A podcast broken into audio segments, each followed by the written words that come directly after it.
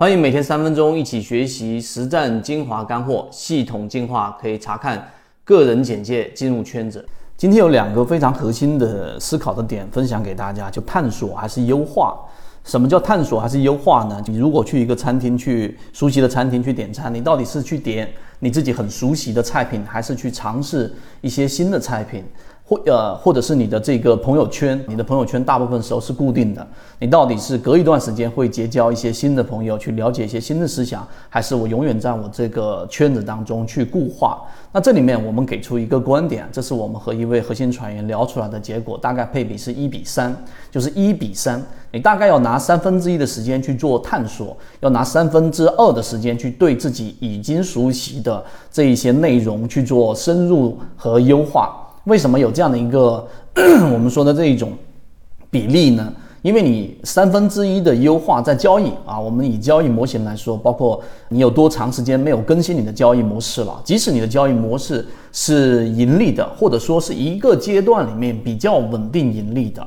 那如果你的思想是固化在这个交易模型上，因为市场是在不断变动的，规则、游戏规则也在不断的变动，那这个时候最终的结果我们是可以看到的，收益率一定会大幅的下降。于是，我刚才呃，我们第一点给大家说的，你大概要拿出三分之一的时间去探索一个新的交易模式。例如说啊，不知道各位有没有接触过缠论？而缠论里面，我们说里面的内容是非常庞大的。那如果你认为缠论只是我们常说的这个顶底分型、背驰。中枢这些简单的定义的话，你其实可以在我们的这个更深入的专栏当中去了解到，例如说，到底它里面所说的走势中完美到底是什么意思？这个是一个非常重要的点。所以一比三的这个探索，对于我们的这一个交易模式的优化是有很大的一个作用的。这是第一个分享的点。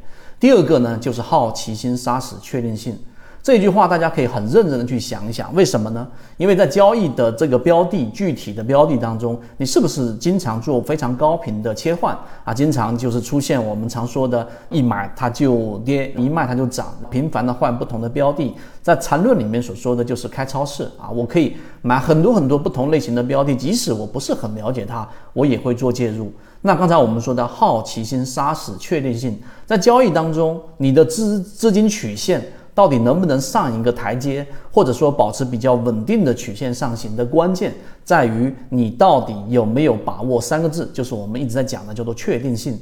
所以，当这个确定性怎么去把握呢？你要去。在一定程度上把好奇心给压制住。什么叫好奇心压制住了？市场出现了某一个很热门的概念，但对于这个行业、对这个概念你并不了解，也不知道它的这个场景到底能不能够持续下去。这就是巴菲特常说的，从来都不投自己看不懂的一个行业。其实引申到我们的交易当中，你的鱼池标的是不是要保持一定的稳定？好奇心其实很多时候是会杀死确定性的，甚至跟你擦肩而过的那些翻倍的、翻几倍。的好的优质的标的，其实很多时候是因为这个好奇心把你牵引到别的地方去了。所以这两点能够理解，对于我们在交易的这一个模型搭建的过程当中，走向稳定的时间周期可能会大大的缩减。欢迎大家收听每天三分钟实战精华分享，系统进化可以查看简介进入到实战圈子。